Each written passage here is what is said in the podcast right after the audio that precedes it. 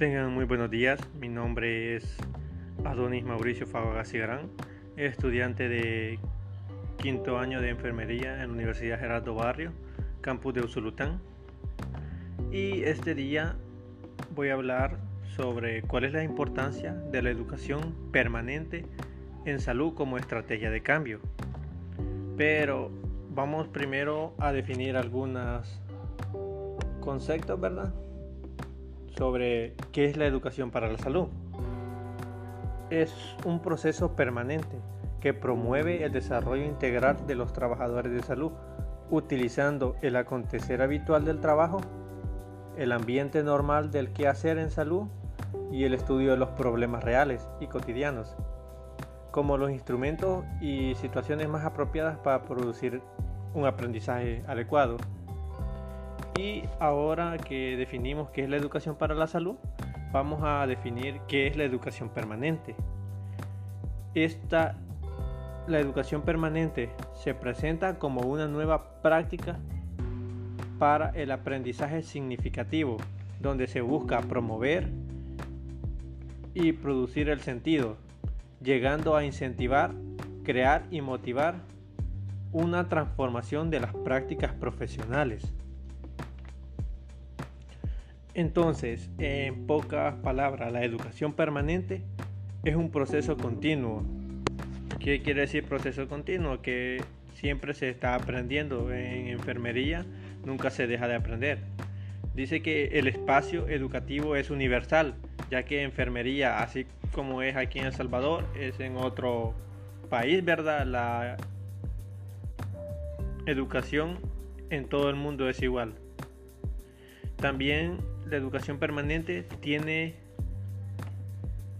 que emplear métodos activos y participativos donde los empleados estén participando. Entonces, la educación permanente es una estrategia pedagógica y quienes están en el proceso asumen un compromiso para el cambio, ya que el aprender no significa acumular información, sino adquirir competencias para actuar ya que la competencia es la combinación integrada de un saber, un saber hacer y un saber ser con los demás, que se ponen en acción para un desempeño adecuado. Ahora sí, vamos a hablar sobre la importancia de la educación permanente en salud. Es importante porque esta garantiza una atención eficiente y segura confrontados a los cambios rápidos de la ciencia y la tecnología y la sociedad. También parte siempre de la experiencia ya adquirida para los participantes en diferentes situaciones, al mismo tiempo de responder a las necesidades de la atención. Es necesario también para el desarrollo de enfermería, ¿verdad? Ahora, el enfoque de la educación permanente en salud implica una concepción de las prácticas de capacitación de los trabajadores de salud que propone central los procesos educativos en el análisis y reflexión, ya que es lo más utilizado en enfermería, ya que se necesita formar recursos humanos en la gestión de la capacitación capaces de integrar los nuevos aportes teóricos, elaborar un diagnóstico de las necesidades del sector, proponer, diseñar y participar en la gestión de propuestas educativas en los diferentes áreas que se esté desempeñando el trabajo, ya sea hospitalaria o comunitaria. Para esto hay que tener un perfil, ¿verdad?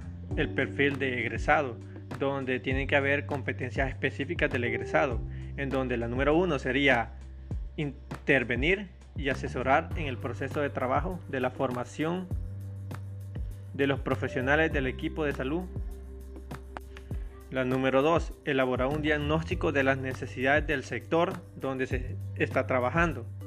Proponer y diseñar y participar en la gestión de propuestas educativas con diversas modalidades, brindando acompañamiento y responsabilidades y como egresado está la número 3, ¿verdad? Que sería gestionar y asesorar en los procesos de trabajo organizacionales con el objetivo de mejorar la articulación entre dirección de capacitación y docencia.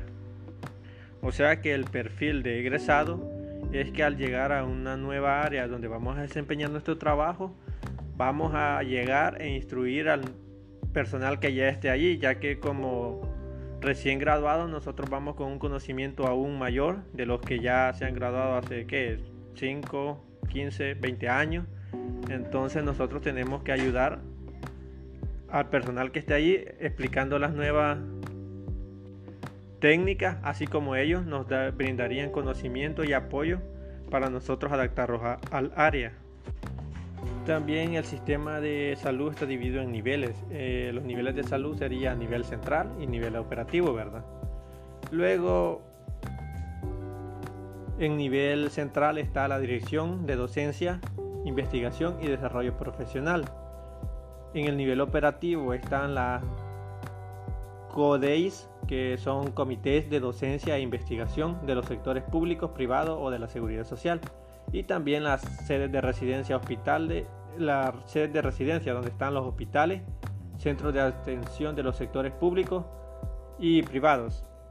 Entonces, en conclusión, lo que yo entendí del tema es que la educación permanente en salud es el proceso de aprendizaje en los servicios de salud que está presente durante la vida laboral del trabajador.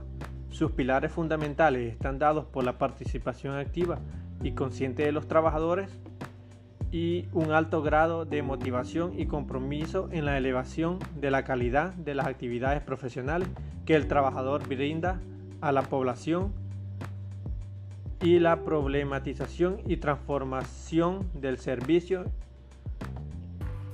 Entonces, el objetivo que se persigue es lograr la transformación cualitativa del trabajador en salud a través de las actividades educativas que se desarrollan en el propio servicio con un eje metodológico central.